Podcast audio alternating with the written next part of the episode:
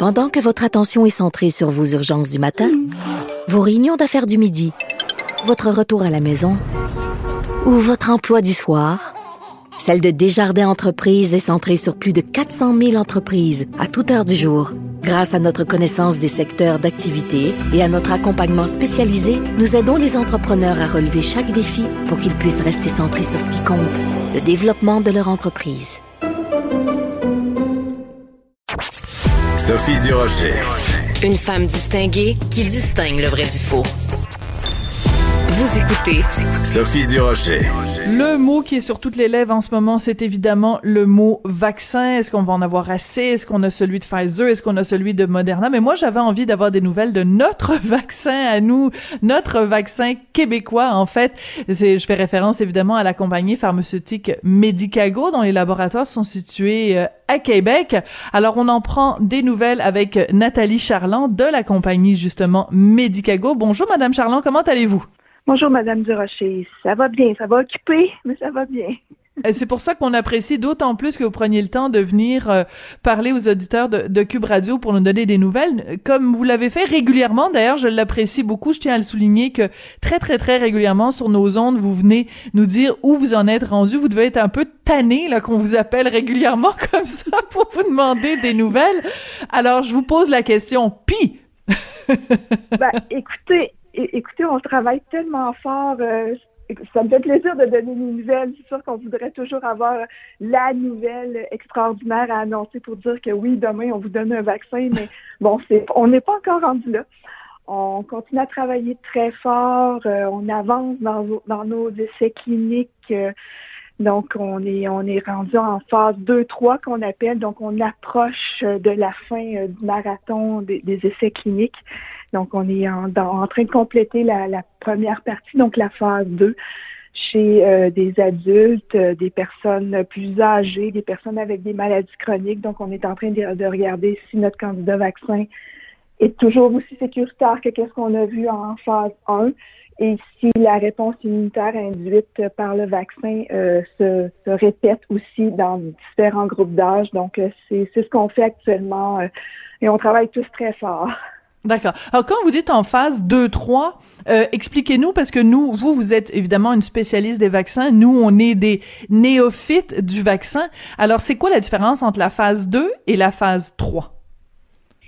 En fait, la phase 2, c'est d'aller vérifier que chez un plus grand nombre de gens que dans la phase 1, que notre vaccin est sécuritaire, notre candidat vaccin est sécuritaire et qu'il ait une bonne réponse immunitaire. Donc, en phase 1, on avait euh, vacciné 180 euh, euh, personnes. Maintenant, on approche de 1000 personnes, donc c'est 918 personnes au Canada et aux États-Unis. Donc, hmm. on élargit notre, notre groupe, le, nombre de personnes pour s'assurer que tout continue à bien se passer pour éventuellement, si on a l'autorisation des autorités réglementaires, passer à la phase ultime qui est la phase 3. Donc, c'est vraiment la phase où on va tester l'efficacité du vaccin. Donc, pour, pour voir si la réponse immunitaire qu'on observe se traduit par une protection contre le coronavirus. D'accord. Est-ce que en ce moment, on peut déjà parler d'un pourcentage? Est-ce qu'on peut dire parce que je sais que les, les, vaccins qui sont arrivés au bout de ce marathon, que ce soit Pfizer, que ce soit Moderna, que ce soit AstraZeneca, on peut nous dire bon ben c'est efficace 93, 95 90 pour euh, votre médicament, pour votre euh, vaccin, pour l'instant, on parle d'un pourcentage de combien? On peut pas, on peut pas chiffrer de pourcentage parce qu'on n'est pas à tester l'efficacité, ok? Donc, les vaccins de Pfizer ont complété cette fameuse phase 3. C'est durant cette phase 3-là qu'ils ont été capables de dire qu'il y a 95% d'efficacité. Nous, ce qu'on peut dire, c'est qu'en phase 1, on a eu 100 de, de, nos sujets qui ont développé une bonne réponse immunitaire, mais on ne peut pas traduire ça par de l'efficacité, malheureusement, pas à ce stade-ci. D'accord. Mais j'apprécie votre prudence et vous faites bien. Et c'est pour ça aussi que vous nous donnez, à chaque fois qu'on se parle, une sorte de cours de vaccin 101 parce que la terminologie est importante parce qu'il faut pas non plus créer de faux espoirs. En même temps, euh, si dans la phase 1, vous n'aviez pas eu 100% de, euh, d'augmentation de la réponse immunitaire, ça vous aurait donné quand même une indication que votre candidat vaccin était peut-être pas aussi formidable que ça. Donc, ce qui est rassurant, c'est que la phase 1 était très encourageante, pleine d'espoir donc, vous allez confirmer des hypothèses avec la phase 2 et confirmer encore une fois encore plus des hypothèses avec la phase 3. Donc, parlons-nous de date. Là, on est le 27 janvier. Vous pensez compléter la phase 2 à quelle date et commencer la phase 3 à quelle date? Bon, euh, le principe de la phase 2-3, c'est pour ça que je parle de phase 2-3, c'est qu'on on, combine un peu les deux phases. Donc, on a on parlait de différents groupes d'âge tout à l'heure. Donc, on a des groupes, on a divisé notre phase 2 en différents groupes d'âge. Donc, on a les 18, 64 euh, ans et 65 ans et plus. Et même dans les 65 ans et plus, on a le 65, 74 euh, et 75 ans et plus.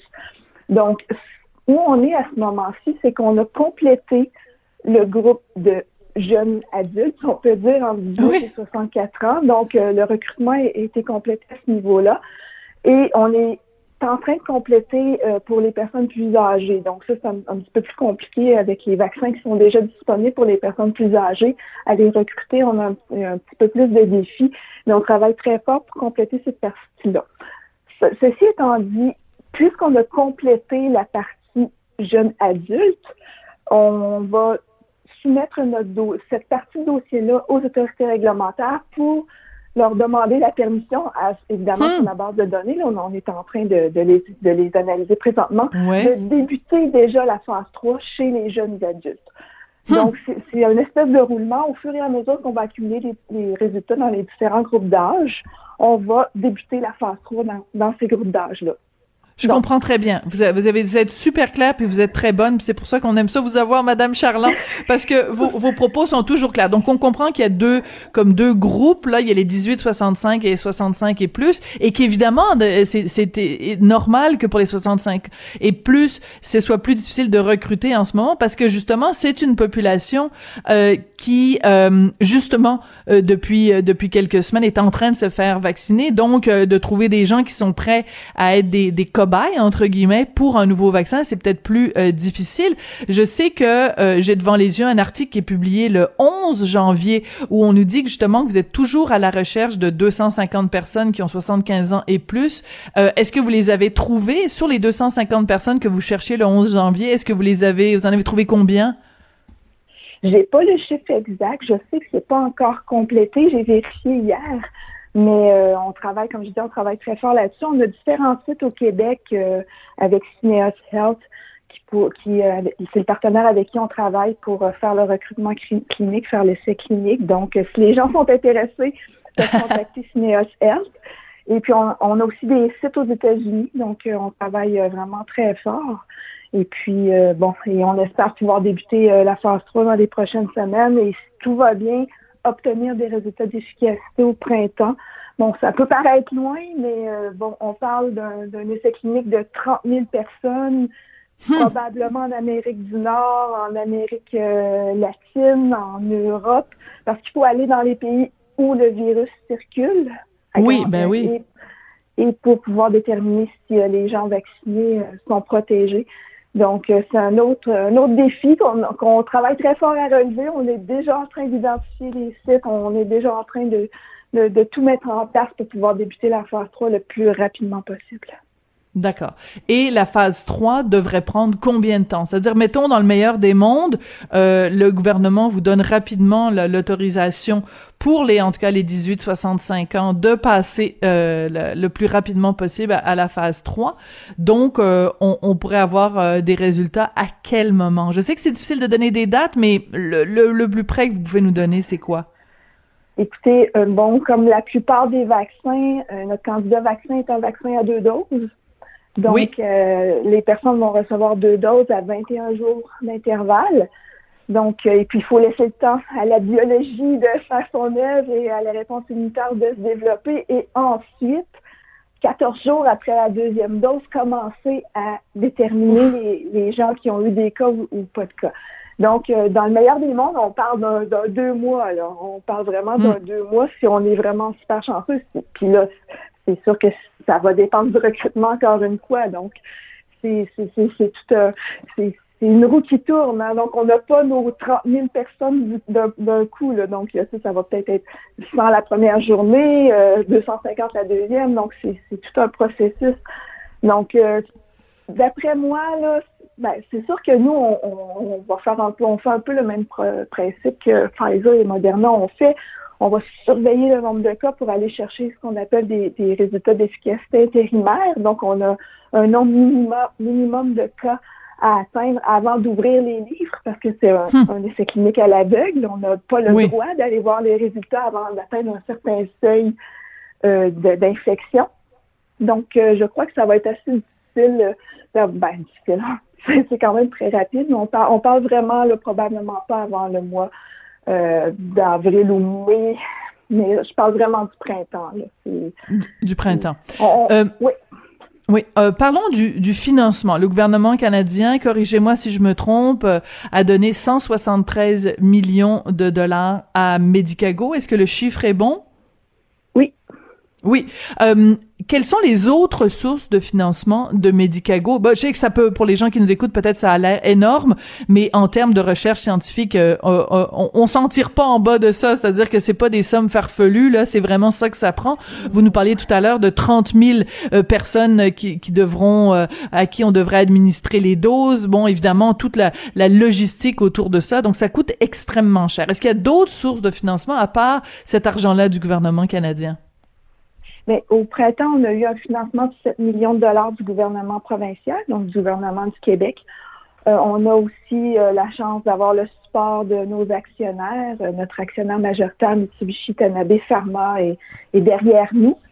Mais comme, comme vous dites, c'est beaucoup, beaucoup de sous.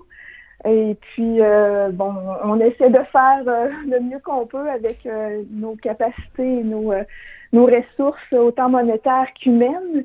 Mais euh, bon, c'est vrai, comme vous dites, 173 millions, ça peut avoir l'air euh, énorme comme chiffre, mais comme 30 000 personnes euh, à vacciner, à suivre, à à recruter c'est beaucoup de sous. Oui. Parlez-nous un peu de l'état d'esprit parce que euh, on, on, sait que c'est vraiment une course contre la montre. On sait que les gens dans le système de santé, le personnel soignant sont épuisés parce qu'ils travaillent très fort. Euh, je faisais une entrevue lundi avec docteur Tardif, qui est à la tête de cette étude sur la colchicine, qui me disait depuis le mois de mars, il y a des gens qui ont pris peut-être deux journées de congé, les gens travaillent sept jours sur sept. J'imagine que dans le milieu du vaccin, c'est la même chose. Les gens travaillent extrêmement fort avec toute cette pression, en plus de se dire que le médicament sur lequel, le vaccin sur lequel on travaille peut sauver des vies. Il, est comment l'état d'esprit chez Medicago, chez vous et vos collègues, Madame Charland? Écoutez, je vais, je vais faire, euh, je vais répéter ce que le docteur Terdus a dit. Euh, oui, on est fatigué. c'est vraiment un marathon. Euh, un marathon intense. Je, ne veux vraiment pas diminuer tout ce qui se passe dans les hôpitaux. Je sais que les, le personnel hospitalier et médical travaille tellement fort pour sauver des vies. Nous, c'est un autre, un autre genre de, un autre genre de fatigue, je peux dire. Mais euh, il n'y a pas eu beaucoup de, repos pendant le temps des fêtes. tout le monde a travaillé vraiment très, très fort. Mais si je peux me permettre une anecdote. Euh, Allez-y, ben oui. il y a eu une clinique de vaccination contre la grippe euh, à l'automne dernier, puis on, on s'est croisés quelques collègues à bonne distance, évidemment, avec le 2 mètres, les masques, tout ça, puis on s'est, ça fait peut-être des mois qu'on s'était pas vus pour la plupart d'entre nous parce qu'on travaille beaucoup à distance. Bien sûr. Sauf ceux, évidemment, qui sont sur le site de production. Et puis on s'est tous dit, j'espère que la prochaine fois qu'on va se revoir pour un vaccin, ce sera pour notre vaccin. Hmm. Donc, on est vraiment, on travaille vraiment fort pour, euh, pour livrer ce produit-là. On a confiance. Les résultats de phase 1 nous ont donné confiance. On a vraiment des bons titres en anticorps neutralisants. On espère que ça va se répéter en phase 2.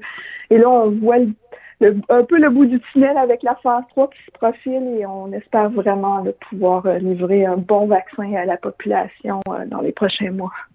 Oui, ben écoutez, euh, c'est très émouvant l'anecdote que vous nous avez racontée parce que vous êtes en fait euh, des vendeurs, vous vendez du rêve et de l'espoir, mais pas pas pas comme des gens dans le milieu du cinéma ou dans le milieu de la littérature. C'est c'est c'est un rêve qui qui qui peut sauver des vies. Là, c'est vraiment c'est très émouvant ce que ce que vous nous avez euh, raconté. Madame Charland, juste une, une dernière question en terminant. on parle donc d'un échéancier possible, hein, parce que évidemment tout ça est c'est c'est pas nous qui décidons donc c'est la science qui va décider si en effet euh, il est il est efficace et jusqu'à quel point il est il est efficace. Euh, comment vous qualifieriez, disons, votre collaboration avec le gouvernement? Parce que là, vous nous dites euh, que vous allez devoir avoir l'autorisation de Santé Canada pour passer à l'étape 3. Jusqu'ici, est-ce que vous sentez que tous les paliers de gouvernement, le sentiment d'urgence est là et que la réponse est rapide? Oui, on, oui, c'est vraiment un, travail, un travail d'équipe à, différents niveaux. En, fait, avec Santé Canada, c'est probablement des, discussions journalières et puis on, il y a beaucoup d'échanges pour, pour vraiment mener à bien ce dossier-là. Euh, on, est, on est vraiment très, très satisfait du sport euh, du, du, gouvernement fédéral et provincial. Et bon, c'est vraiment un travail d'équipe dans tous les sens du terme. D'accord. Bon, alors ben écoutez, c'est bien de savoir que au moins à ce niveau-là, le, sentiment d'urgence est là et que tout le monde comprend qu'il faut que ça aille le plus vite euh, possible. Euh, on, on serait tellement content de pouvoir se dire, je sais que c'est peut-être un petit peu du, du, du pétage de bretelles nationalisme et de se dire que euh, euh quand on va se faire euh, euh, vacciner, qu'au moins ça va être un, vaccin qui va avoir été élaboré chez nous par des, des, des gens qu'on côtoie quand on va à l'épicerie à Québec, c'est, c'est quand même une grande source de fierté. Alors ben écoutez, merci à vous et à toute l'équipe chez Medicago. Alors on veut pas vous retenir plus longtemps parce qu'on sait que vous êtes super super mais c'était vraiment très très bien et très rassurant de pouvoir prendre des nouvelles de ce de ce vaccin-là. Nathalie Charland, vous êtes directrice des affaires scientifiques et médicales de la Société pharmaceutique Medicago à Québec. Merci beaucoup d'être venue nous parler aujourd'hui.